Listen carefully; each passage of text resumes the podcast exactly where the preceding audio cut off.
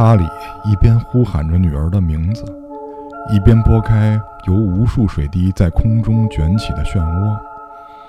浓雾的雾气就像天空中的云海，直接掉落在了地面上一样，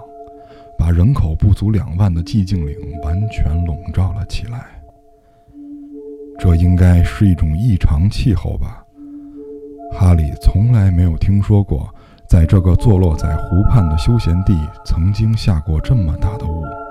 这眼前的景象，就像是湖里的所有水分都被蒸发，并且飘散在空气里一样。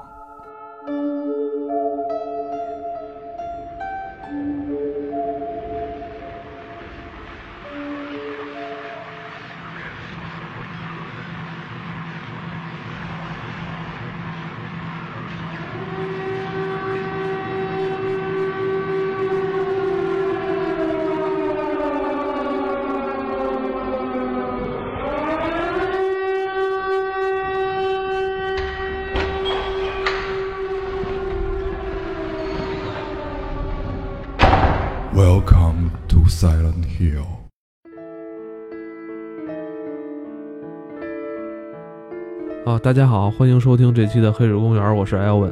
今天我们来聊聊《Silent Hill》寂静岭。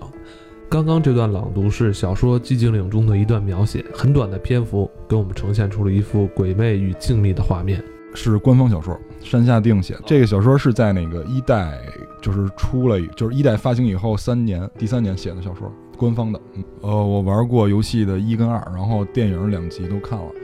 小说只看了第一卷的一部分。然后，因为这个确实它的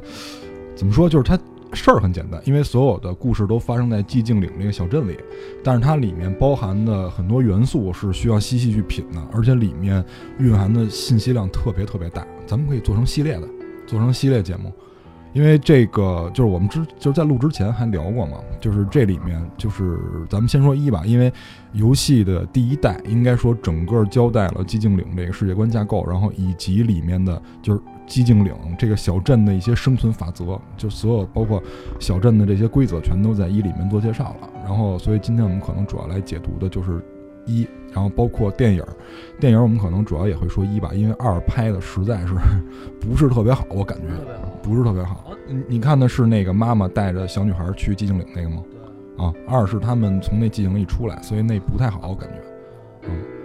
因为一里边一是这样，就是一有点像那个，就是咱们之前聊的那个《黑客帝国》，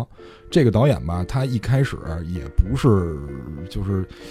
怎么说，他也是想那个招商投资，就是他想他想先引资，然后就是通过那个一这个游戏，然后剪辑出来一些素材，然后拼凑成一个电影，然后给资方去看，然后资方说好就用你了，就是因为他们也有想拍电影的这个意图，但是也是说他们在做这个游戏的。时候就已经想拍电影了，是吗？就是他们是先做了游戏，然后觉得这个游戏发发行量很不错，然后觉得这个题材呢，因为可以展开的东西也比较多，所以他们有意想拍电影，但是就是一直无从去下笔。然后这个导演呢，正好因为这这导演是老外啊，就他不是日本人，然后他就是自己因为这个爱好，就是他比较喜欢那个寂静岭那个系列，然后从一的游戏里面摘了一些元素，然后混剪剪出来一个。呃，叫什么？应该叫毛坯片儿，毛片儿，毛毛就是毛，因为咱们现在住房不是有毛坯房吗？说白了就是这个导演他做了一个游戏视频，呃，可以理解为这个游戏视频，然后同人作品可以理解为，然后他就把这个给这个就是科纳米给科纳米了。对，然后科纳米说行啊，你这个挺好的，就意境掌握都挺好，就就用你了。科纳米也没人了，这个都随便来一句。咱们就开玩玩笑说啊，学生时代啊，就是一说到恐怖游戏，那就是寂静岭跟这个生化危机，嗯，是吧？还有还有零，还有零，三种不一样的恐怖。因为寂静岭我是从二开始接触的，我记得当时好像是电脑版吧，电脑版看到，因为我生化玩的比较多嘛，然后他们就说有别的恐怖游戏，当然。肯定生化先入为主了嘛，觉得不可能有别的恐怖游戏能够跟生化比，然后他们就在电脑上，同学大学 在电脑上给我演示里，嗯，好像有点意思，好像有点意思。我记得他那会儿就应该已经是这种，就我记得特清楚，是一个人在街上跑，但是都是雾，是这么一个感受。因为生化那会儿玩的时候还是二跟三嘛，就是那个感觉感觉寂静岭会更宽广一点，因为在大街上乱跑嘛，然后就去尝试玩了，觉啊，得你觉得在大街上跑可能会更安全一点？也不是，就是就是开放性更强，因为生化二跟生化三，包括生生化一，它是定好剧情，你必须按照这个走，你去哪儿拿钥匙开哪个门，它的空间会相对狭小。虽然说三里边已经到街上了，但是很多地儿是被堵住的嘛。然后那个寂静岭感觉就是感觉啊，因为后来你玩，你发现它也是给你弄好了门，弄好了钥匙，你该去哪儿，但是。直直观的感觉会是那样，所以就开始玩了。我是开始先玩的生化二，然后后来补过一次生化一，相对短一点。生化三玩的比较长，生化三是玩的次数比较多，因为那会儿自己有游戏机了，在游戏机上玩的了。然后后来在 PSP 上玩过那个《生化起源》，就是一个开卡车司机的那个，那版玩的也会比较多一点。嗯，其实这三个游戏从大的玩法上，那个那个年代啊，大的玩法上是一致的。但是后来像生化就偏向了射射击，偏向了射击。但是那个在开始都是解谜，都是探险解谜，有妖怪，然后这种恐怖元素。但是不太一样的，我一般会这么看啊，就是零本身是一个东方恐怖。就是零红蝶是最先接触的，然后就是在之前就玩在玩的是零的第一代，后边有什么别的代，就是那种女鬼，然后飘着，然后这个日本古宅，就是是这种感觉。然后生化而且我记得好像还有一些这种符咒吧，对对对有符咒，还有什么呃，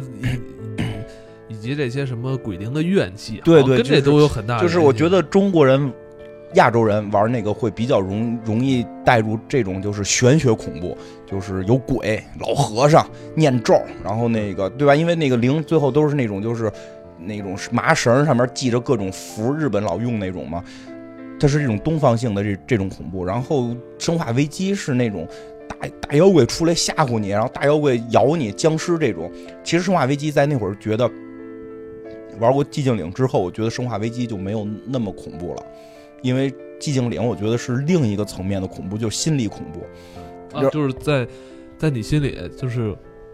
这些恐怖游戏也是分层次的，分高低的，也不是高低，就是不一样的方向，不一样的方向。就是对啊，就是像人说的，像灵灵红蝶这这这一套，它属于这种气氛呀、什么的，让让你亚洲人比较好融入的这种氛围性恐怖。然后这个生化危机呢，它是可能我觉得有时候跟一些操作感呀、这种紧迫感呀，然后这种妖怪出来你需要打，那个妖怪都巨强，然后这种感觉的这种。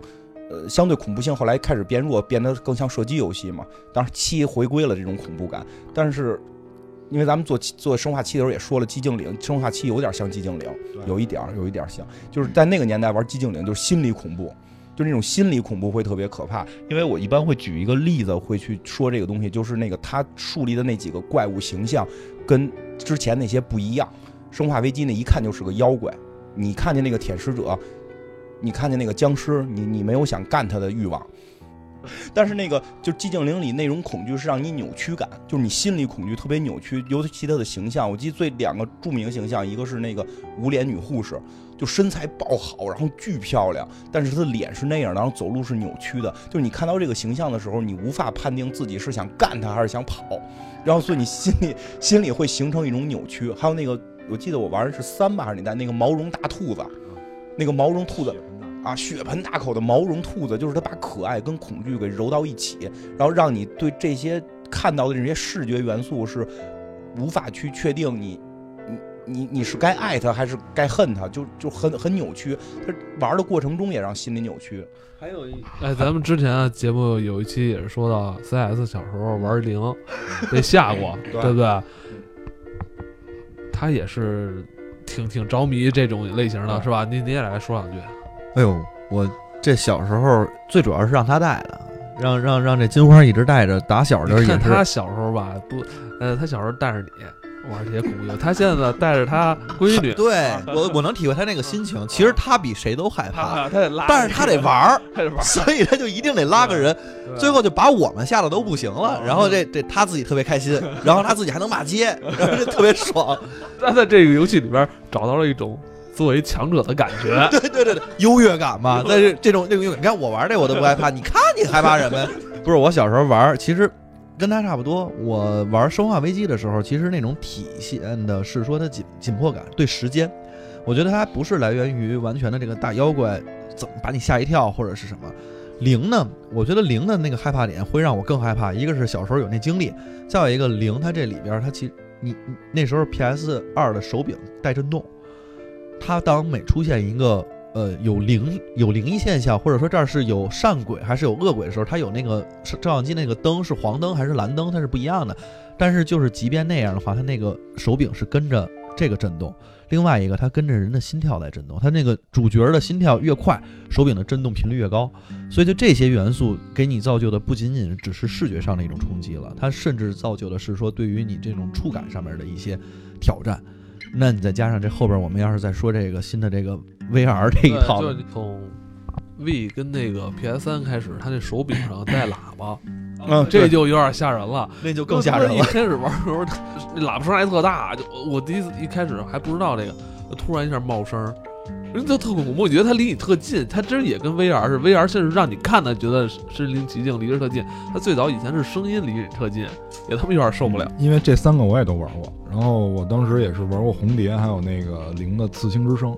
我觉得它这仨主要区别在于生化它的两个点，第一个就是 CS 说的时间，这个我我总结为节奏感，就是它节奏感铺设的特别好，让你有那种紧凑，然后那种气氛。然后第二个是视觉上的，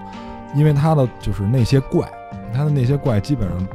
它这个相对科学一点吧，就相对这几个科学一点吧，因为它是通过那个微生物也好，还是通过细菌也好，它让这些人变异，然后在视觉上去刺激你。呃，红蝶就是零零这个系列和寂静岭完全是属于文化植入，就是，呃，因为当时我玩那个刺青之声的时候，我还特意查了一下那些鬼的来历，就是他们是东方的一种文化植入，比如说那个刺青之声，它是是它，你像刺青嘛，其实就是纹身，他那最后那个总 boss 是怎么来的？那个姑娘眼眼睛上被纹身了，就是她纹的那个特殊的符号是，就是这个故事在日本是有的，那在眼球上纹身，这是可行的，是现实中就有这种案例是吗？就是日本的，就是古代的那些事儿是有的，就这个是日本的一个传说。现在有吗？现在我没见过，有我吓现。在估计够呛，现在估计够呛。假眼，对，然后包括那个就是《刺青之争》里面还有一个 BOSS，我印象特别深刻，长手长腿，她是一个巫女，被绑在井口，然后四面有那个脚架，然后拿那个麻绳把手跟腿拴上，每天把那个脚架往回倒一点，然后把她的手跟腿拉长了。这些在日本的就古代的故事里都有，但是他还活着是吗？就是呃没有，就是他在游戏里得到体现，就是这里边的鬼，这里面的鬼是有出处的，啊，所以他对于就是了解这些文化的人，我觉得更吓人。然后这都不如咱们这个，咱们古代里边这个人质。哦，人质是吧？是是是，我觉得这人质呃，更不过不过那个就你说了，就是确实我零红蝶玩完之后，就是我后来不是老去日本玩嘛，有一次我去日本想去富士山看，我一个人去日本旅游，然后我也不知道怎么去，我就坐火车，结果坐错了，然后最后坐到富士山的时候是夜里，也不是夜里，晚上六点，但日本特别怪，它晚上六点天全黑，然后。你到了那个那个富士山那站的时候，那站就什么都没有，就真的感觉你进入那个，咱们一想富士山应该就是人山人海，然后这这灯红酒绿，其实没有，什么什么都没有，然后就有好多那种小庙，然后我我看那个谷歌地图里边去给我给我指说哪哪哪有一个旅馆你可以去，然后我就顺着他那个道走，然后就真的走到了一个类似于《灵红蝶》里边出现那种就是那个那个神社，然后你从那儿经过的时候，它有那小铃铛，一风一吹，哗啦啦响，就那回是挺害怕，就真的是，而且就是零这个系列，它选的所有场景是特别逼仄狭小的空间，嗯。包括像古宅，因为我特就是记忆特别深刻的就是我跟 CS 在宿舍里玩，然后我去在那个屋里调查，然后一开碗柜掉下一鬼，然后他们所有人反应，第一个反应是捂脸，我第一反应是赶紧拿相机把那鬼拍下来，因为有成就，你知道吗？就是当然可能我的恐怖点不在这儿啊。然后像那个我们说正题，就是寂静岭，它就更是文化输出了，因为它里面牵扯了特别多的这种宗教，然后西方的这种文化，而且它的宗教不是光只有一个来源，它各种教派全都有，包括基督教，然后包括犹太教，然后包括一些古埃及的这些典故，全都全都在这里面进行了容纳。所以这个它直面的应该是内心的这种恐惧，它里面很多怪物的由来不是像我们刚才说的似的，它是有典故，然后是通过这种古代传说或者故事来的，它是人丑恶心态的一种影射。所以寂静岭就是在我看来啊，寂静岭可能比那两个更加恐怖一点是什么呢？就是在于它让我感觉到我可能会遇到这种东西，因为这一会儿咱们会慢慢去去讲解这怪怎么来的。其实我我还有一个，其实寂静岭想说的就是刚才金花说的有两个元素，一个是那个护士，然后还有一个是那兔子。我觉得最可怕的是那个游乐场的这个声音，还有小孩的这个声音，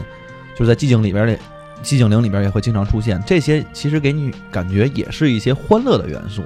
但是他就把它扭曲到了另外一个维度，就告诉你这个其实代表说这块是有事儿发生的，是有恐怖的。你知道这个游乐场的元素是怎么来的吗？这我还特意查了一下，就是最开始就是在二十就是十呃二十世纪，然后二十年代三十年代的时候，有一哥们儿，那哥们儿叫托德·布朗宁，他是一个导演，然后但是他刚开始不是干这行的，他最开始是在马戏团生活，因为他十六岁的时候，他他喜欢上了一个就是马戏团的一个女的一个演员，因为喜欢这个女演员，然后加入了马戏团这个行列。他等于是在马戏团度过了青春期，然后到到成年，然后到二十多岁，后来他就是去影视这个行业发展。他在三二年还是三五年，我忘了，拍过一个电影叫《畸形人》。畸形人这个畸形人里面用的所有元素全是马戏团的，但是他把这马戏团里面拍的特别丑恶。这个是最早的，就是马戏团是，呃，美式恐怖元素里面最经典的一个一一个一个元素构成。马戏团当时在那么早的时候就有了这种元素，所以在当年这是？在四就是《畸形人》这个电影是在三二年还是三五年，我忘了，特别特别早。然后当时就是所有的就是影视从业者都在指责他，说你恐怖你就拍恐怖啊，你干嘛非要融入马戏团？因为马戏团就像 CS 说的，它是一个欢乐的元素，但是你把它扭曲了，所以很多人接受不了。他这个跟他自己成长经历是有关的，他认为这跟他自己成长经历有关，没有什么大不了的。而且你看现在那个呃美恐里面畸形秀不也有吗？就是他融入很多马戏团的元素，就是马戏团，马戏团元素其实一直挺恐怖的，包括以前看那个像人什么的，就都，对吧？都是会利用这个。但是就是说这个点，包括小丑，包括洋娃娃，其实老外有时候会用这种，就是看起来是最欢乐的东西，反而是最恐怖的元素。国外不是会有那个就是小丑恐惧症嘛？就很多人会恐惧小丑，对，就是包括娃娃，其实也是个恐惧源。但是这些东西就都欢乐，我觉得这个就是寂静岭给我们带来的这种感受，就是他用欢乐的东西来吓唬你。美丽的女护士，她不光欢乐，欢乐呀，这多欢乐的一个元素啊！然后，但是你看完之后的话，你你就就会存在一个疑问，对对，会扭曲。它它不光是欢乐，就是很多哪怕就跟这些鬼啊什么的，就是对撞元素，它也都会放里面。你看那个灵里面大量的用神社这种背景，就是你认为这些地儿应该是镇邪的，但是很多邪魅的元素就在这里出现，对吧？你你会觉得，就比如说很多人，比如说如果我撞见鬼了，我可能会去跑庙里躲着，但是哎我突然想到了，我想到了，我想到了，就是《倩女幽魂》嘛，对啊，对吧？这个兰若寺鬼出现在兰若寺，就是这意思。真是就是我们很多人会认为这些东西，就是包括教堂，就是你看这个寂静岭最后大屠杀是在哪儿？教堂对吗？就是他把你人类心里最后一道防线打破了，这个才是你心里没底儿。所以你看，就是灵跟这寂静岭，他找的这些元素非常好，一个神社，一个教堂。你认为这两个地儿还算比较安全的，你会发现最后出事儿全在这里，是不是？一下你心里就没底儿了，就空落落的，就觉得世界上没有任何地儿安全，你就会陷入一种绝望。然后包括那个对，就解释一问题，咱先说点题外话，一会儿再沉浸入那种那种气氛中啊。就是他为什么当时选雾，就是因为这游戏是九十年代的嘛，那个时候就是硬件啊，包括他们那开发技术、引擎技术不是特别发达，他们想怎么能够把这个，就是那应该叫建模对吧？就是因为你一张图里读的建模太多，就会卡顿嘛，没法优化。那你又得让人玩，因为那时候我记得我是在 PS 一上玩的，是吧？然后机型没有那么强劲，说怎么办呢？说咱做雾吧，说做雾的话，这样你同屏可以显示的建模数量会降低，对吧？然后结果做了以后，发现这气氛特别好，然后于是就一直在引用这个物，而且就是人对于这个未知的这种恐惧，就是这个是与生俱来的，特别符合那个弗洛伊德的弗洛伊德先生这个心理心理学说。嗯，然后我们先说一下这个寂静岭这小镇的由来吧，就是这个寂静岭小镇由来分很多版本。呃，就是电影版，电影版里面交代是什么呢？就是在七三年的时候吧，这个我记得是七三年。然后就是这个小镇，它是一个，它地底下蕴藏的是煤，它它的产出主要在于这个挖煤矿。哎，首先咱们说啊，咱们今天要你产出这段剧情是电影的剧情还是游戏的剧情？咱们先咱们先说电影的，一会儿再说游戏的啊，咱分开说。就是这个是就是电影里交代的，电影里首先把它定位是在这个西弗吉尼亚，嗯，然后这跟那个游戏里面交代的地点是有出入的，电影里面是在这个位置，然后这个底下就是这个小镇底下是有煤矿的，然后就是因因为有过矿难，然后因为有过事故，然后这个煤矿被点燃了，然后就导致这个小镇发生了灾难，就是火灾还有爆炸，然后所以女主进这个小镇以后，发现天上下那个灰其实是燃完的那个煤渣子，就是是其它其实是煤灰，然后这个小镇呢是这样，这个电影完全是通过，因为是它它是通过一取材的嘛，所以它跟一的那个故事是有衔接的，但是只不过就是人名不太一样，就是电影里是这样，就是这个妈妈，呃，爸爸还有小孩儿这一家三口，然后小孩儿呢晚上有梦游症，但是他每天晚上梦游的时候呢，他都会喊 Silent Hill，就是寂静岭这个地儿，每天晚上都喊。然后他妈妈就说说他每天晚上都喊这件事儿，这是什么情况就不明白。然后同时也去带那小孩去医院看，后来怎么看也看不好，他妈妈就决定说你既然老喊，我带你去吧。然后就就去了这个寂静岭，然后再到寂静岭这个地儿以后，他发现就是路上有人，他因为在高速上开车嘛，他看前面有一人过来了，然后他马上就打方向盘，就发生了车祸，就车就撞到那个旁边的护栏上了，发生了车祸。等他再醒来以后，女儿没了，然后天上下灰，就是他已经进入了寂静岭的世界。寂静岭世界呢，它分成三个部分，第一个就是真实世界，因为我们如果看电影的话，或者玩游戏的话，会发现在这个世界里，呃，色调都是暖洋洋的，就是那种金黄色啊，然后会有余晖啊，夕阳的余晖。然后第二个世界叫表世界，表世界就是灰蒙蒙的这个世界，就是我们当时在宿舍里看电影，有一哥们儿看完了，晚上回去就怕进入这世界，就回不去了，天上下灰。然后第三个世界叫做里世界，就全是大妖怪。但是在就是进入里世界，在在进入这个里世界之前会响警报，就是咱们刚开始播的那个警报。所以这三个世界构成了寂静岭主要的这个世界观。然后这里面就有一个问题，就是呃，很多人认为这是一个二元论或者三元论的一个世界，就是这他从这个世界观就已经开始跟宗教进行了契合，因为宗教，呃，大部分宗教吧，一直在赞成二元论。什么叫二元论？就是物质、精神完全分开，两个独立的个体。就比如说我，我我挂了，其实我没死，因为我精神还在这儿飘着，这个叫二元论，其实就是一种变相的唯心主义。那咱们不是政治一直都说嘛，呃，在提高自己的物质文明的同时，也要提高自己的精神文明，对啊，对吧？物质文明跟精神文明是相辅相成的，它不是分开的。对啊，所以就是为什么说我们这种制度是先进的制度，因为我们唯物主义，就是精神一定是依附于物质存在的。比如说，就是你像宗教，就就老在说这俩可以分开的，就是人人死以后可以去更好的世界，但我们不是，我们就要面对现实，你现实一点，因为你咱们都知道，思维很多是跟这个物理、电学和这个就化学相关的。啊，好好，咱咱先不讨论咱们这个先进的这个思思思想政治，咱们咱们就先看看他们这个腐朽的西方西方对西方对对研研究研究他们。对这个腐朽的西方呢，他们在宗教里面特别承认这二元论的存在，所以在这个小镇里也是，它它虽然是三个世界啊，但是表世界跟里世界都是一个虚假的世界，这两个可以放在一类，实际上就是真实世界跟虚假世界。这个里世界跟表世界实际上是被两个人构建出来的，是被构建出来的。呃，这个妈妈去去去小镇里以后，咱咱先说这个故事架构吧，还是先说妖怪，先说世界架构吧。就是妈妈主要就是一个妈妈救女儿的故事，然后这女儿还不是亲生的，这是怎么回事啊？因为这个在那小镇里有一个教会，这个教会呢，它不像咱们这儿崇拜这个佛学或者道家或者什么基督耶稣，他们没有，他们这其实就是一个圣女教派。他们的这个教会的最根本目的是产出什么？产出一个圣女。这个圣女体内存在的一个上古邪神，叫撒玛尔。撒麦尔，他们要把这个人招出来，然后这个教会的这个女主教要把这个神力据为己有。哦，你是说他们这个教堂信的还不是这些基督教啊、天主教啊，他们是信的一个邪教。对，因为这个萨麦尔在正典里是没有的，他萨麦尔存在是在伪典里面。就他好像是说信的应该是原住民教，就因为就是说，它因为发生在美国嘛，这故事就明确的发生在美国，在美国其实有很多原住民宗教，就是那堆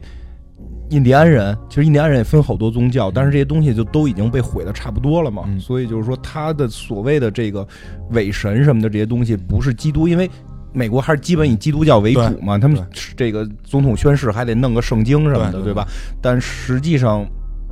就是大概我所知道的，就是寂静岭里边去信奉的是一些原始宗教，是那个就是印第安人的那些原始宗教，那些鬼啊，那些上古的邪神的这些东西，但是这个萨麦尔还不是印第安那边的，嗯这个萨麦尔是犹太教里的。是吗？对，而且他是伪典里出来，就什么叫伪典，什么叫正典，就是伪典，你可以理解为就是同人作品，嗯你可以这么理解，就是比如圣经是正典的话，伪典嗯就是圣经的同人作品。然后他在这就是这个萨麦尔，他是实际上是堕天使，就是这个堕落天使。咱们先先区隔一下，堕落天使不是那些就是因为就是犯了罪什么的，就是堕落天使就一条，你只要背叛上帝，你就是堕落天使。然后堕落天使在审判日那天是会是会被处死的。这里面就是这个故事，它所有的就这些典故，它的架构百分之百分之八十以上全部来自于启示录，就是圣约翰启示录，全部来源于这个。这个是这个是圣经比较靠后的部分了。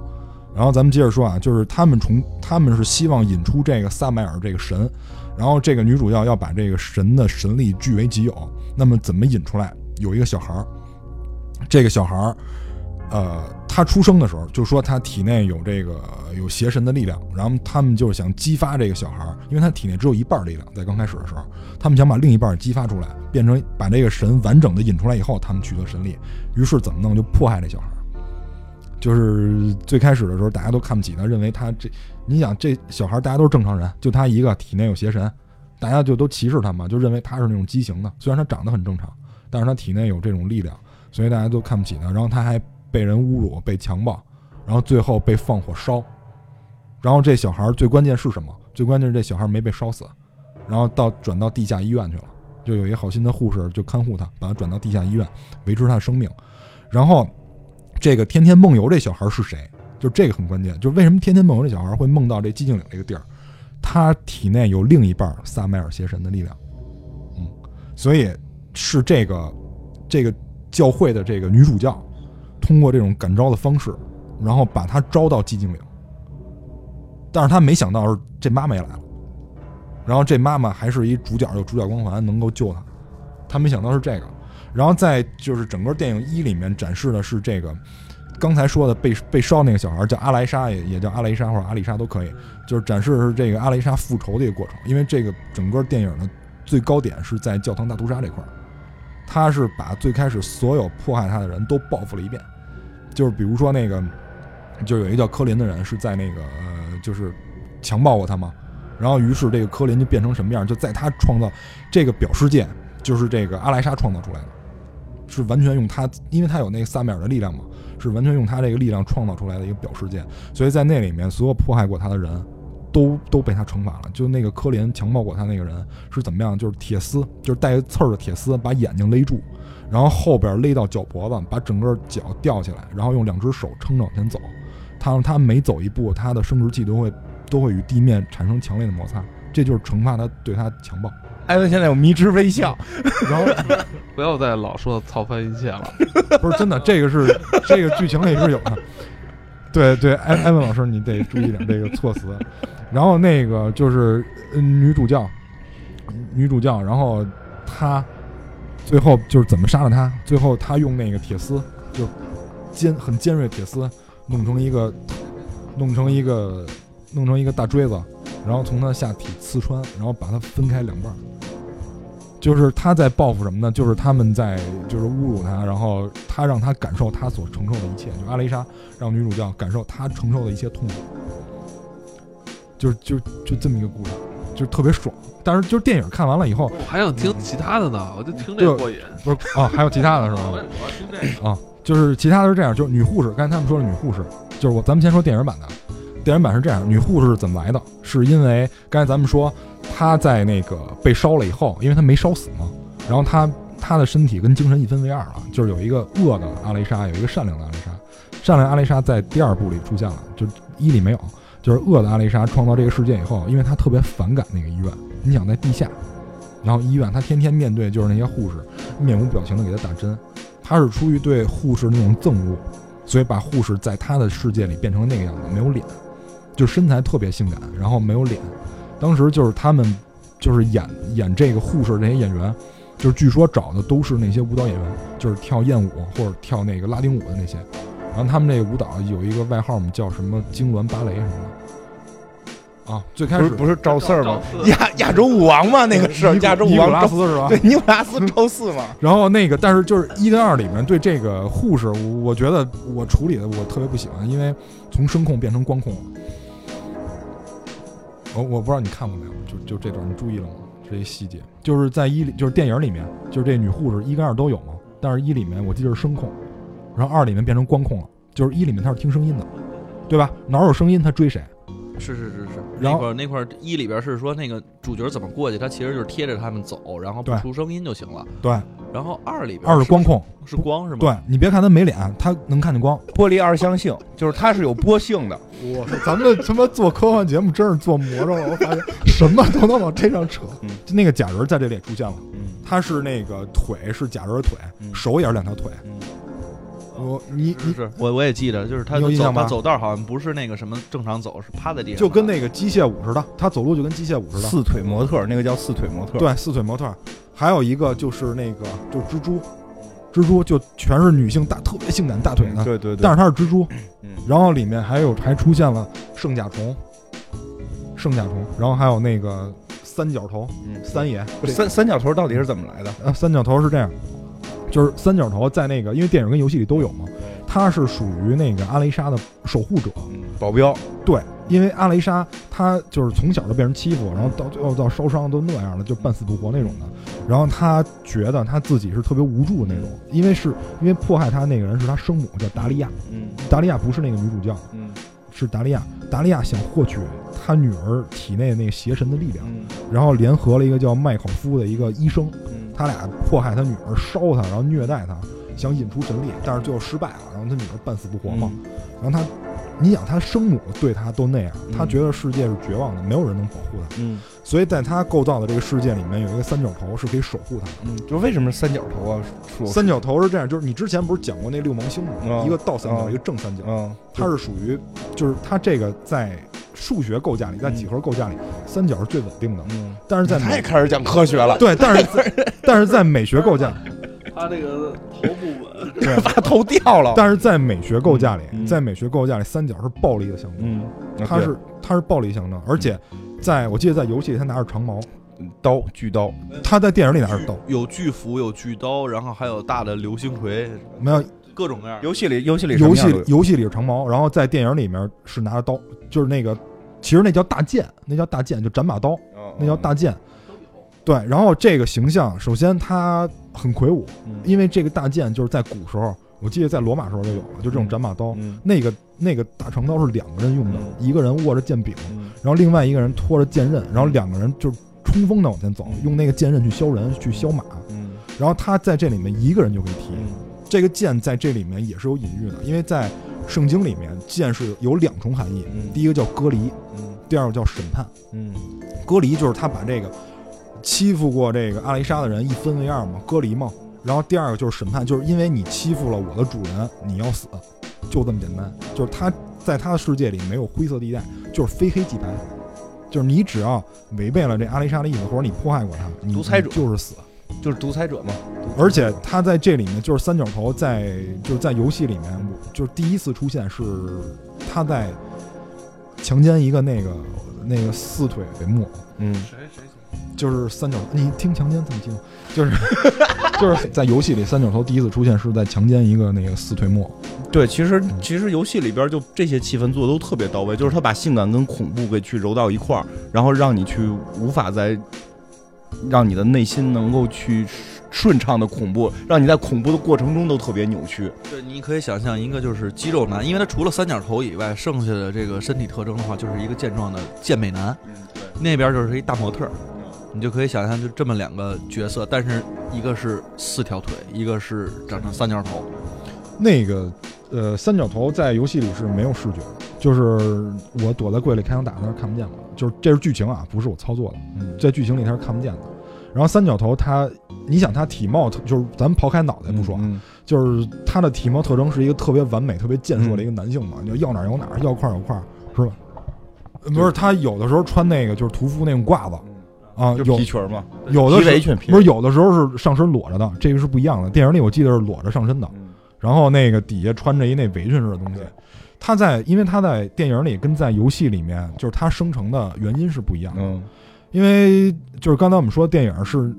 全就是完全是被通过那个阿雷莎创造的嘛。嗯然后在游戏里面，有的有的带就不是，嗯一里面是，就是一里面是那阿雷莎创造的。嗯然后他把这就是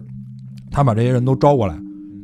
呃，当然是那谁招的啊，是他那个生母，就是达利亚招的。达利亚把这人招过来，想夺取完全的神力嘛。然后阿雷莎呢，就是其实是跟他生母在躲猫猫，就是他俩在捉迷藏，因为他的生母需要把这两个人都凑一块儿，才能引出这个完整的这个真神，然后才能得到这个神力。然后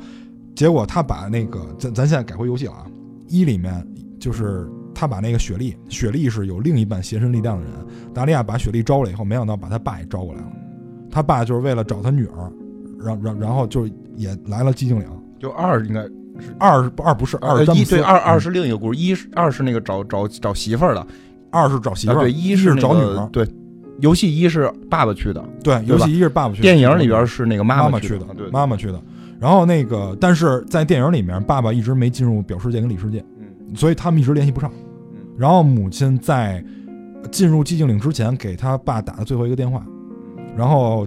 到夏辉那个世界就谁也联系不上了。嗯，就我记得最后结尾的时候，那个电影里边是他父他妈妈带着孩子没回去，对吧？回不去，对，他回他以以为离开寂静岭了，对实际上他还是在表世界。对他就他就没出去，因为表世界就相当于另一个空间了。嗯他没有一种好的方法能够突破这个，呃，为什么？因为就是那个就是呃萨麦尔，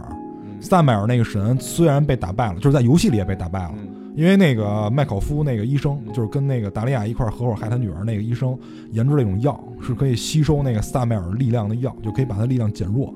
然后一里面最后结局是把那个萨麦尔招出来以后，然后给他扔一瓶那药，然后把他本体弄死了。但是因为这是一个二元论的世界，就是所以这个恶魔死了，他的精神是在的。还活在他的精神里。对他精神没灭，他身体灭了，但是他精神没灭，所以你根本出不去。就是你只要进了这，就就就回不去了。所以这是一特别可怕的事儿。然后这里面就是咱们也说说这几种怪由来吧。就是第一个，咱们刚才说的，呃，最开始遇见的应该是一没胳膊的人，你有印象吗？就是胸腔特大，然后只有两条腿，没胳膊的人。你知道这代表的是什么吗？就这是在二里出现的，一一里没有。不知道代表什么呀？就是二不是找媳妇儿吗？啊，就是二是这样，二是那哥们儿他媳妇儿得病了，嗯完了他看了他媳妇儿看了三年，嗯然后他特别爱他媳妇儿，但是他就是你懂的，久病床前无孝子。哎，真的就是他刚开始的时候，他媳妇儿因为得病身体不好，然后导致情绪不好，嗯。然后冲他发火怒，就是跟他闹什么的。完了，他刚开始还能忍，嗯。但是一来二去他忍不了了，嗯。他的心里慢慢滋生一种念头，就是他为什么不死？对对对，你其实人想一次人都会，就是这是人性，对，对吧？就是嗯。你刚开始的时候都能接受，你时间一长谁也接受不了。嗯。完了，后来有一天他媳妇儿真死了，嗯，死了以后他说：“我操，真死了，我解脱了。”他第一反应是解脱，嗯然后后来，但是他又开始自责，就是解脱完了，第二反应就是自责，是不是因为我诅咒才导致他死的？然后结果他媳妇儿死了三年以后，嗯他接着一封信，是他媳妇儿给写的，嗯说我在老地方等你，就是寂静岭。他说咱们之前来这儿度过假，他说你还记得吗？咱们以前度假多快乐什么的。他说我在这儿等你，说你来看我，然后他就去了。嗯然后这个去了以后，他看见的第一个怪就是没有胳膊，只有两条腿，然后裹着的人，就是他感觉是被一层皮囊裹着，这代表他自己。就是二里面的故事，就是二里面怪物的生成，完全是他自己的阴暗面产生的。因为你想，他媳妇卧床三年，没有没有办法那什么，你懂吗？没办法那什么，他就被禁锢，而且他媳妇是一个病人，他不能跟他媳妇按正常人那么去要求。他可以自己弄啊。对啊，但是就是他没法要求他媳妇儿就是像正常人一样对待他，比如说也照顾他什么的，嗯，所以他感觉自己是被束缚，就被他媳妇儿束缚。而且是有很大的经济压力，因为他一住住院了三年嘛，嗯。而且他没有办法得到释放，他自己弄跟找人还是不一样。嗯，所以你看，就这个怪被杀，这个怪在电影里是有的，嗯。就是被女警开枪打了以后，嗯。喷了女警一脸，嗯，你懂吗？就是男人释放了以后是那样的，姑且信了，姑且信了。不是，说这话的时候特别认真。不是不是，说说实话，因为他这是真的。这就是他整个这个确实有各种的，就是心理层面的隐喻，这个确实有。所以你看的时候，有时候你不知道为什么，然后你就会感觉到别扭跟恐惧。他就是去去用很多具象的东西去引发你内心潜意识的这种感受。他说的基本上是真的，就包括有很多这种性方面，因为因为我们学心理的时候会知道，就百分之七十以上的心理疾病全部源自于性。跟性是有直接关系的。对，但是你能把基本俩字去了，这真的是真的，你 就感受一下男人那种束缚感。不不，我我我我们要我们要那个什么，就是严谨，要严谨是吧？严谨。不是，我就插一句，我这什么四腿那模特，操的那个那四腿模特，怎么搜不着呢？我的天哪！我我回去给你发游戏截图行吗？是这哪是四条腿啊？不是那个，是这个，对这个，这它叫双缸。对，因为你看这两边都是屁股嘛，就是它两边都可以弄，嗯，你明白吗？就是艾文，艾文看完这个高兴坏了。他他，艾文想到了很多姿势，你知道吗？可以约人一起来嘛，这不成那个麻将桌了吗？四个人。四个人，哎，有点意思，有点意思。不是导演之前在录这期之前，就是导演录挺好，挺好，别掐，别掐。之前说这个这个气氛一定要压抑，结果不知道为什么变成这样。这叫什么？四双杠模特吗，四腿模特游戏，我们玩游戏管叫四腿模特。刚才 CS 说那个官方叫什么双钢，别名叫双缸和人体模型怪，在那那个是在那个就是寂静岭第二代的时候，然后出现过。一一为什么没有？因为一的哎他是受到什么惩罚了？他他是模特，他是在因为在二里面，就是我刚才说这刚才他不是说了吗？这个怪在二里出现，一里没有，所以因为二的怪物的诞生跟一的原因是不一样的。这个不是一里的怪物，它不是惩罚，它代表的男主的那种性压抑。双缸嘛，两头都可以，对啊，因为你想三年妻子卧床三年，行行好，别别啊别让提这，别要提这事儿，是吗特意不是后面好多怪都是因为这个，就包括那个都是漂亮女模特大腿的那个蜘蛛，也代表这个，就是它代表对女人的向往。然后，然后最大的矛盾点是护士，护士在这里跟一的诞生原因又不一样，就是因为呃，就是在剧情里，就是因为你玩，你只要玩二的话，他会慢慢展开那个剧情，就是他之前回忆的那些剧情，你会发现他对那个看护他妻子的护士是有想法的。但是他不敢正正视护士，因为他怕护士看出他内心的想法，所以护士是没有脸的，因为他没看护士脸，他只看了护士的身材，然后产生了一种邪恶的联想。所以在二里面那些，就是一里面和二里面那些护士都是没有脸的，但是诞生的原因是不一样的，都代表了男人就是一个正常男人对这种东西的压抑。包括那个什么也是，包括那个萨麦尔也是，插一句啊，咱咱之前咱看那个美恐嗯，第一季的时候，你是怎么想的？就美恐第一季里边有一个哦。穿红衣服的那个保姆，对，那个就是咱们刚才聊之前我说的，我说我特喜欢那个女佣嘛，就是《美恐一》里面那个，那我要是那男的，我早就去了，真的。那我要是那男的，我早搂不住了。我觉得那男的真挺厉害的。你别看他之前出过轨，但是他不是他应该是知道他是老太太吧？他最后一集知道的，就是最后一集那个他说你们这些都是假的，完那老太太就是那个年轻的女佣一下变成老太太了，说恭喜你看到真相。完那男的最后不是被吊死了吗？啊，然后留在那个房间里了，就是他都代表这个。就是那寂静岭里面的怪，它是特别直观的，能够剖析你内心邪恶的那些想法，包括那个一里面有一些小宝贝儿，就是小小孩儿，就是特别小小孩儿，那代表都是之前欺负过他的同学，嗯，然后就是那些都是小孩儿，也没有是非观，然后什么也不懂，然后却随着大人去欺负他，所以他想象出来那些东西就是小孩儿，因为小孩儿就什么也不懂嘛，只会随大流，大人让干什么就干什么，然后包括那个灰烬人。灰烬人也是那些欺负过他那些小朋友，特别脆弱，因为灰烬人嘛，就烧成干了嘛，啪一碰就碎了那种，就是都是欺负过他那些人。然后包括就是我们说的那个萨麦尔那大魔王，那个萨麦尔原来那个萨麦尔其实是撒旦的一个化身，就是他是他是羊头，他是羊魔。然后这个就我给你看张图，就是这个是萨麦尔的那个画像，他是一个羊魔。这个不是我刚才没有打断你说到哪儿吧？你是一直续着说？对，一直续着说呢，这是羊魔，就是它有这个羊的犄角。他怎么还有簪儿啊？对，然后它有，然后它有女性的胸部，然后有那个翅膀，嗯，然后有翅膀，然后它额头上是有一个五芒星，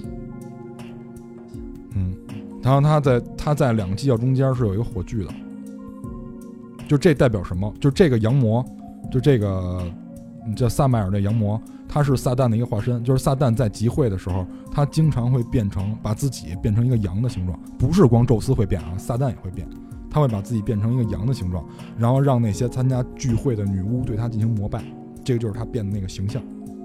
萨米尔其实是他一个化身，然后这个胸部代表的就是代表的就是七宗罪里面的银，嗯，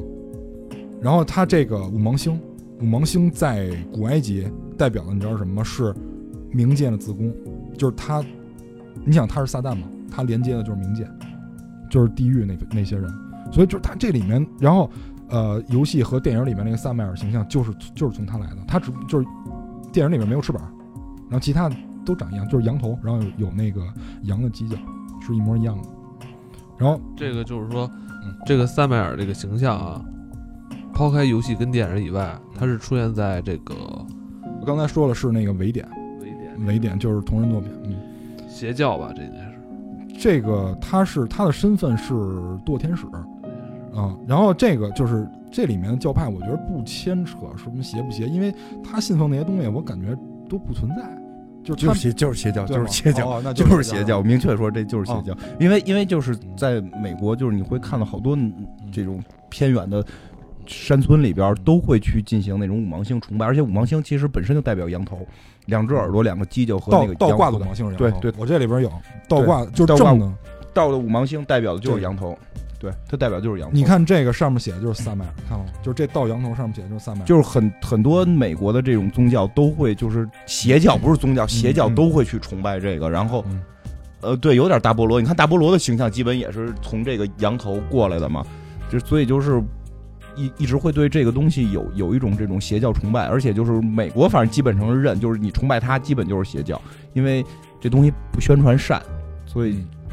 还是是一一定要明确认认知它就是个邪教。嗯而且这种邪教好像都跟性有关系，是吧？对没错因为有一种说法，我不不能太确定，就有一种说法就是说山羊的产产这种产量、这种下崽能力比较强，嗯所以他们都会跟这个性生育，其实也不是性，就是生育有关。你会看很多那种美国电视一报哪儿哪儿有一邪教组织，发现都是一个大教主底下有多少个媳妇儿，然后这多少个媳妇儿又生了多少个女儿，嗯然后他们不能看电视，不能上网，什么都不能出他们那个屋子，活在地下室里。然后这个教主会跟自己的女儿再搞，然后再生，然后就就是他们。就刚才我跟艾文还聊呢，就是中国一般一跳了大绳吧，就最后就是你得弄点钱，你得弄点钱出来，你你得捐点什么。然后国外一弄这邪教，最后就是就是弄一大堆媳妇，生一大堆孩子，然后再跟媳妇再跟孩子搞。金花刚才说这事，他们应该约束这个会更强。他们这种就是隔代之间，就是同同同同一个这个血宗，但是隔代之间，然后这么去做的。他们在大量的这种恐怖电影、影视作品里面，其实都有用。包括我刚才其实讲那个《双螺旋》，嗯《双螺旋》的第二季里边那个男，就是那个总 boss，他就是一个永生者，他就底下自己都是自己。第一代的女儿，第二代的女儿，第三代的女儿，第四代的女儿就没有孙女，没有其他的，这所有的女的全都是他媳妇儿。包括我记得有一集《X 档案》里边不是也是吗？三个丑怪，三个丑怪跟他妈妈睡，就是他妈妈就为了满足他们性欲，然后睡，然后接着生弟弟或者儿，就你也不知道是叫弟弟好还是叫儿子好。这最早我知道是从 CSI 里边嗯，，CSI 里边他妈有一集是他妈这个，当时我都看傻了。就我我我觉得我操，我说怎么就我这么来啊？就我我是我我是这么觉得啊，我是这么觉得，这事儿我是这么看，就是国外会对这种乱伦会看得更严，所以他们的压抑性会更大，所以他们的邪教一般都是要乱伦，因为中国其实中国历史上乱伦是非常常见的一件事儿。就对啊，你看那个杨贵妃就是乱、嗯就儿媳妇儿媳妇儿，这很正常嘛。包括那么大玉儿跟多尔衮这种收继婚，因为本身包括那个谁王昭君伺候了三代嘛，就啊就就是从什么爷爷、爷爷、爸爸、孙子，就就都都跟王昭君睡嘛，就是因为北北方的少少数民族有收继婚制度。我觉得寂静岭里东西都是就是你平时被压抑的东西，在这个地方去释放。那个释放其实并不是一个，就是刚才蛋挞的那种释放啊，他的那种释放真的全都是那种被压抑之后畸形、扭曲，然后这种就心理的那种就是病态一种外露。其实刚才我也又翻了一下刚才那里边所有的那些怪物，或者说是我们叫它叫它什么好啊，就是反正怪物吧，每一个长相基基本上全都是没有毛的。哪儿没有毛？你说清楚点，哪儿没有你毛？估计也看不清楚。就是通通体上下就基本上全都是表皮外露，然后就被剥了皮的那种感觉，所以所以它其实就是让你有，我觉得它是不是有一种定义是说剥去这个人的外壳之后，你再看到他的内心是不是都这样？说说不太好，说不太好，因为每个人每个人看法，因为因为我看是这样，就是你们现在说的所有东西都是你们内心的阴暗面的映射。你看艾文不说他他都不需要影射了，他刚才那个笑声已经揭露了他所有的这个 他看了那个双钢怪之后，然后那个笑不停的那种笑声，不是，我觉得是这样，就是就是，我觉得寂静岭就是挺好的一个地方，就是这些怪物的设定。嗯，我觉得它来历，因为我是玩游戏，我那个电影看的不多，游戏我为了着急打，我也没挨个的去去翻那些攻略，但是整个过程中会觉得很很可怕嘛，而且会很压抑，就是会很扭曲，就是因为它这些设定不是因为简单的说背景的这个故事，然后导致了这件事儿，它这个东西就是直面了。就刚才说的这些双钢怪啊，然后这些美女腿的蜘蛛啊，就是直面了每个男人内心的这个压抑，因为因为是这样，就是这个很明显的是受到了弗洛伊德的那个精神病理分析的一些影，就是影响，就是他。弗洛伊德那一套理论里边有一个特明确的，就是你在做梦的时候，你的梦有检验功能，然后你的所有的邪念全部会被压制，压制之后并不是不释放，而是被扭曲释放。就比如说，这有一特明显的案例，就是说他有一个人老梦见什么当着老公杀一只白色的狗，我我记得是这么一个案例啊，就是他老梦见这件事儿，后来去找他的这个，就找这弗洛伊德去去说这件事儿，后来弗洛伊德就是发现，就是他的一个表妹吧，好像是记不太清了啊，他表妹经常穿着白色的衣服，然后跟她的老公实际上是有一定暧昧关系，是在他的梦里边是想杀了他的表妹，但是杀了表妹这件事儿是属于一个不好的事儿，属于一个错误的事儿，这个。那个梦的检验功能会把这件事儿给检验掉，然后但是你内心的欲望会想办法逃过梦的检验功能，然后就要把它扭曲成一个梦的检验是检验不出来的，然后就变成了一只一个你当着老公面杀白狗这么一件事儿，就是他很多东西都被这么隐喻，包括他最爱爱说的，比如说什么蛇呀什么的，都是象征着这种生殖器啊什么的这些东西。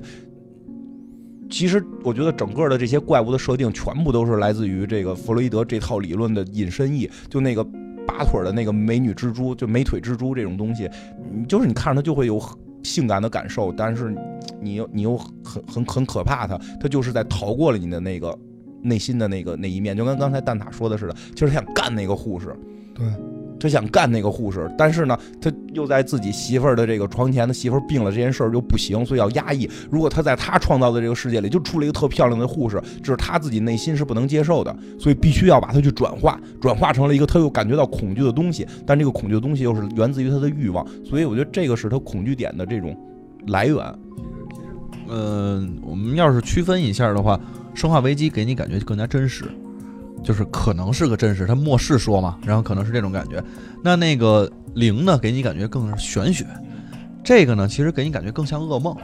就是就是像你的噩梦一样的存在。对，走进你的内心。所以这个我觉得，所以我说，我说实话，这些这几代后来都玩过，就是这三个游戏都玩过。比如说零，我到后来不玩，是由于版平台的问题玩不了了。后来我买过一张盘是坏的，都我零也有一次玩的特吓人，是那个温爱那个版，因为那个就是它有点体感了嘛，它可以控制你的手电。然后我夜里十二点，然后用一个特大的电视，然后把所有灯全关了，然后完全融入到那个状态里。因为那会儿没有 VR 嘛，完全融入那状态里。确实玩了大概一个小时之后，就确实感觉恐惧的不行。然后然后就关了去睡觉，也一宿基本没睡着，因为它那个气氛做的很好。但是第二天我继续玩，你明白吗？就是我第二天会继续玩它。就是它没有真正的在我内心造成了一个伤害，就只有这个寂静岭，我是玩了玩完那版就是密室，玩到密室之后玩不下去了，就是你玩了你就就不想玩，你你玩密室那个是不是最后你突然抬头发现一张巨大的脸？那个不是那个好像是三，那个好像是三，我是玩那块的时候被吓得当时就差点晕过去。我记得是玩三吧，应该是就是你进一个屋子，打开之后那屋子有一个你巨大的你自己的脸，其实那个也是一个。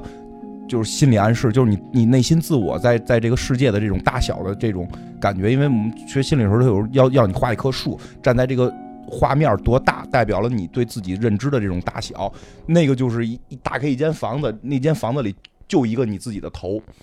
还是动的，能眨眼。对，它最最主要就是它能动，它要不动的话，我倒不害怕了。那是个雕像，但是它一动，我操！我当时。它它它是一个活的，所以这种东西它用了很多这种心理心理恐惧、心理暗示的东西在里边。然后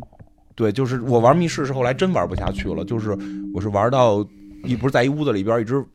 弄一个洞，然后你钻进去，然后钻进去是妖怪，出来之后就是就是安全的嘛。我最后是玩到出来之后啊，对对对对，我最后玩是出来之后也开始掉血，我就玩不下去了，就是我没有欲望跟动力继续玩，因为我觉得它给我内心是造成伤害的。好好好，你先疗伤，先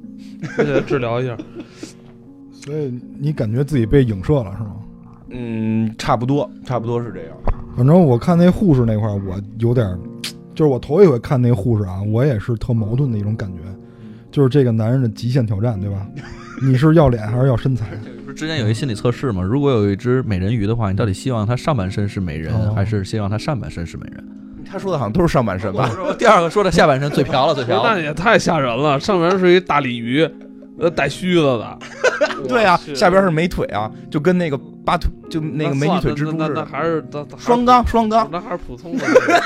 就跟双缸似的。你你是刚才没说完是怎么着？他这故事情节怎么着？后来的发展？他每一代都是一个新的场景架构，因为去的人不一样了，因为每个人看到都是自己阴暗面影射出来的一个世界，所以看到的怪也不一样，即使同一个怪由来也不一样。那等呃，我记得好像是他这故事还是有算是有一个完结吧？反正，在那个电影里面，二他们出来了。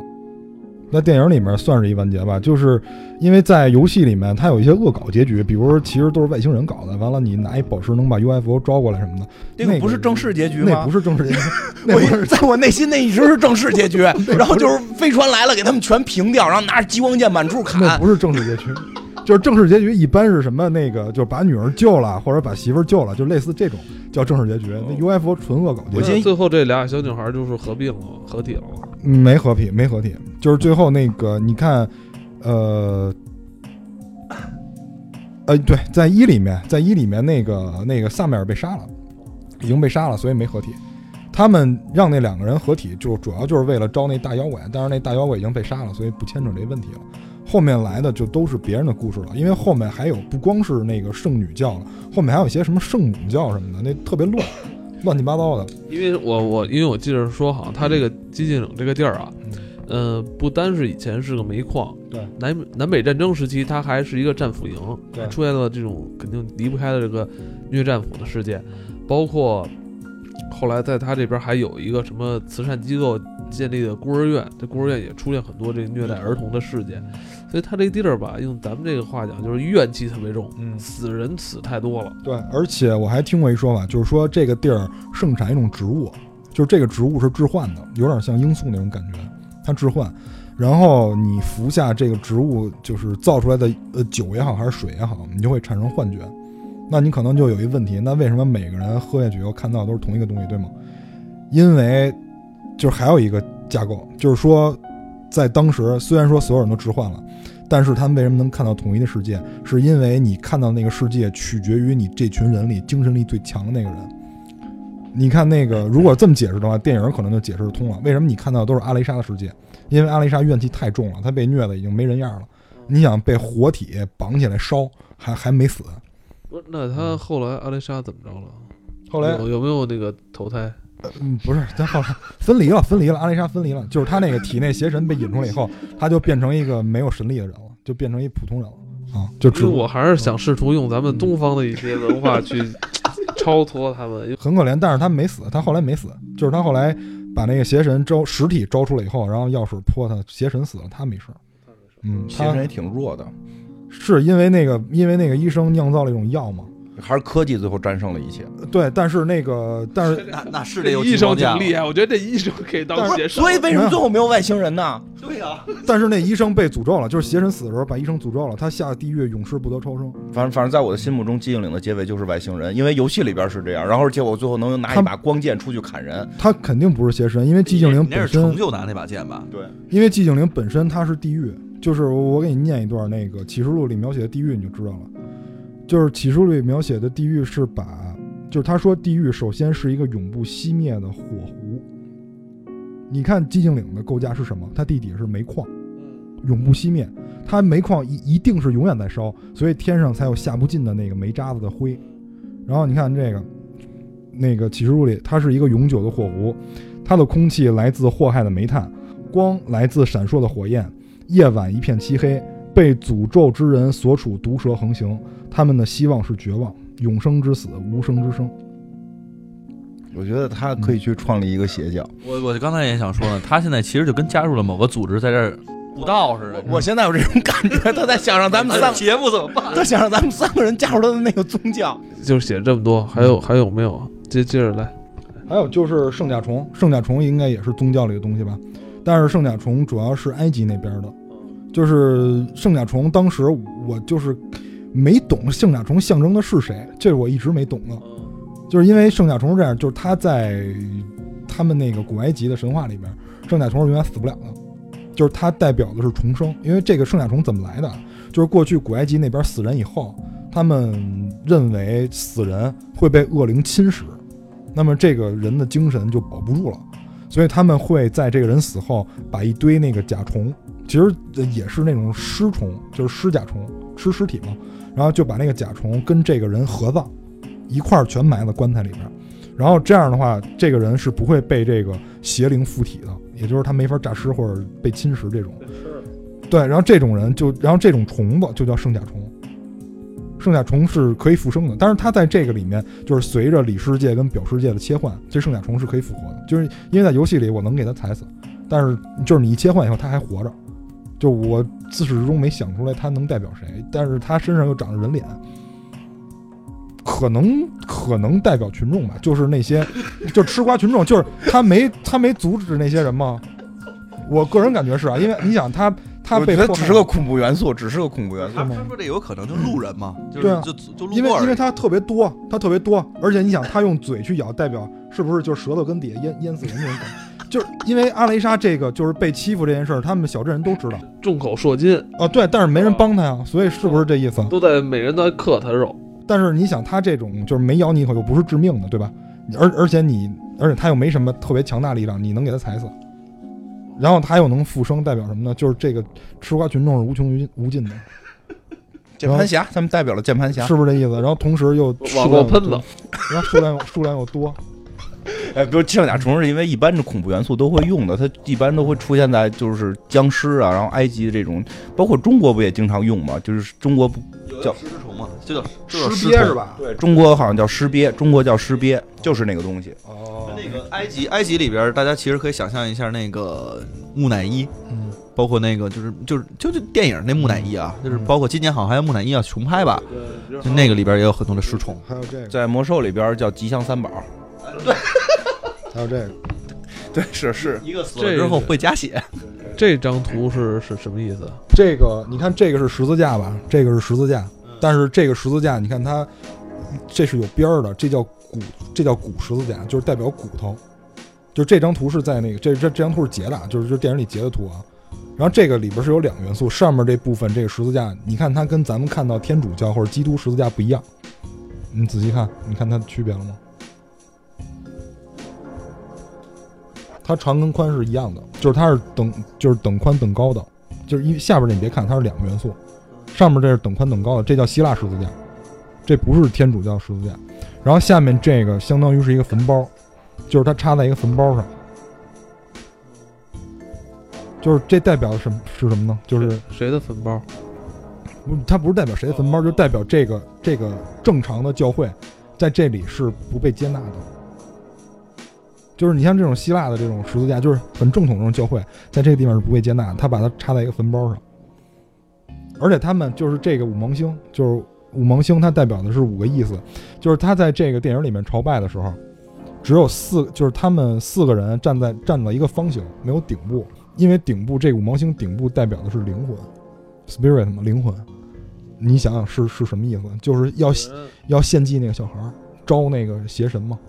呃，在我们东方，这个代表金木水火土，对，相相相生相克，没错没错。而且这个就是对我再说一下那铁三角那个由来，就是从宗教里面，就是当时也是在，应该也是在启示录里，就是说羔羊，羔羊就是指耶稣嘛，因为耶稣在那里边不是老被称作羔羊嘛，可能也代表阿丽莎自己，因为她很弱小。就是说羔羊揭开什么七个封印，然后释放出了四个人，第一个人授以冠冕，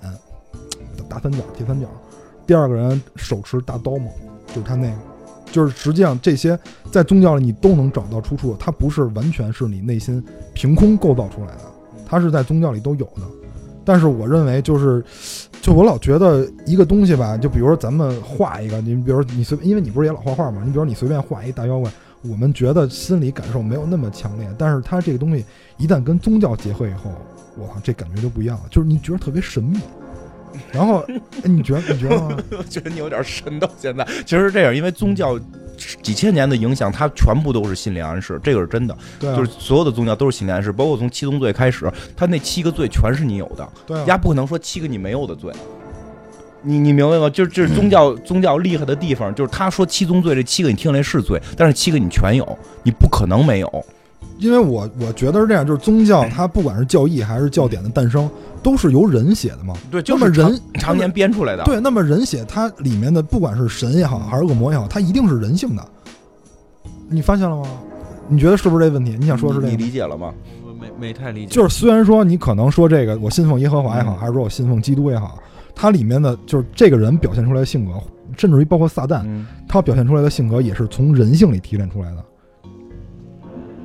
这个不太好说，而因为不是凭空诞生的好我感觉说因为因为它它里边已经掺杂了，就是把比如说像耶稣吧，他那个其实讲究的那种牺牲啊什么的，他可能已经嗯抛出本身人性的东西，他是把你光辉伟大的一面给放大。我我觉得是受文艺复兴之后的影响，文艺复兴之后才去强调神神神的人性，之前神只有神性，这个是没有人性的，你就是那个时候，反正他们也也反正也杀人也什么的。这个事儿不太好说。我想说的是什么呀？我意思是什么？就是说，你说我从宗教里边拿出一堆元素，然后去塑造这些妖怪，会让这些妖怪更吓人。嗯原因是什么？并不是宗教本身嗯说的很神秘，然后真的是有这些神仙什么的，而是宗教是一个已经上千年的恐怖故事了，就是很多。伟大的这种艺术家在往里边去添枝加叶，然后这些伟大的心理暗示学者往里边去加入了很多元素，包括你去教堂，你去教堂明显的就会感觉到一种不一样的气场，因为它就是从建筑学上讲，它它是这种哥特式教堂的那种拱形，它可以拔高这个空间，它可以拔高空间，因为它是下宽上窄，然后你仰视的时候，由于透视的感觉，会让这个感觉教堂比正比正常情况高出好几倍，然后就它用所有的这种暗示性的元素。然后去对你进行心理暗示，所以包括就是说七宗罪的这些东西，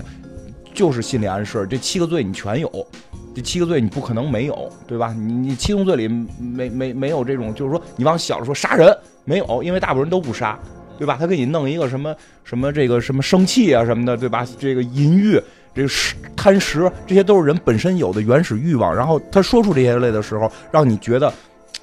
好像这不对，但他妈我又有，这个才管用，明白？就是他用这种暗示已经特别多了，所以就是说，像不管寂静岭还是其他一些宗教片儿，为尤其是老外会特害怕，就是他从宗教里摄取这些东西，摄取出来的都是几千年人已经提炼出来的恐怖元素了。因为宗教其实本身是个恐怖的东西，然后把这东西提炼出来，然后重新再用。所以人怕的还是自己是吧？对对对对，因为自己内心的那种恶啊。对，就是因为你要看那个，就是看那个，就是宗教什么符号学，就就就就是丹布朗那一套看多了，你也会明白，就是你说的像什么授予王、授予官是个三角，就为什么是个三角？就为什么不是个方块？它为什么不是个菱形？它就是有原因的，就是它锐角的那种伤害性在这块儿，就是人会害怕三角。对，包括我们看平面国的时候会讲到，就是那个那个国家最就是都是以圆为为为那个就是高贵，然后那个。但是如果你生成三角形是最低等的，但你必须是等边三角形。如果你生成锐角三角形，就会被处死，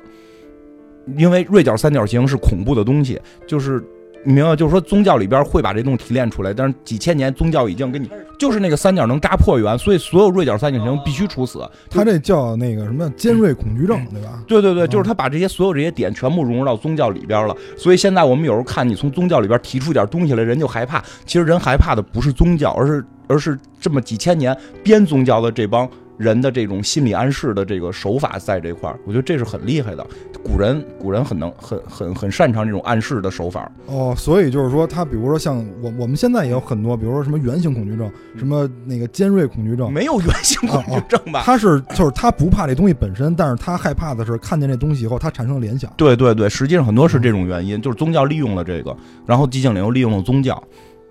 那还是寂静岭比较高明一点儿。不是寂静岭，不是，我觉得寂静岭高明不光是利用宗教，就是他把这东西具象化的这个这个视觉冲击比较吓人。螳螂捕蝉，不是这这，反正反正这个这这这几年吧，我觉得大家讨论这个寂静岭的话题现在越来越多了，尤其是在这个我们的雾都北京。有的时候，有的时候我就在想，你看我差点发那个微博，但我实在是怕有人骂我，就是说老说什么国家掏了好多钱治理北京这个雾霾没成功什么的，他们不应该高兴吗？到现在三角头没出现呢，你知道那些钱到底花在哪儿了吗？他们在阻碍三角头的进入，就剩下一点埋了，你们还有什么可说的？我觉得艾文肯定希望那个四腿模特的出现。艾文现在已经睡着，他已经梦见了，你看他。不是他回家买麻将桌去了。就是就是埋这个东西还是确实挺吓人的。我觉得我就是就不管说寂静岭，像刚才蛋塔说的，他最开始是由于真的是由于不能同频的那个问题导致的，但是但是反而这个气氛做的确实是是嗯让人真挺压抑的，因为。尤其是最近，真的是跟 CS 说的是最近前些年看那东西没觉得什么情况，就现在这个北京霾一厉害了之后，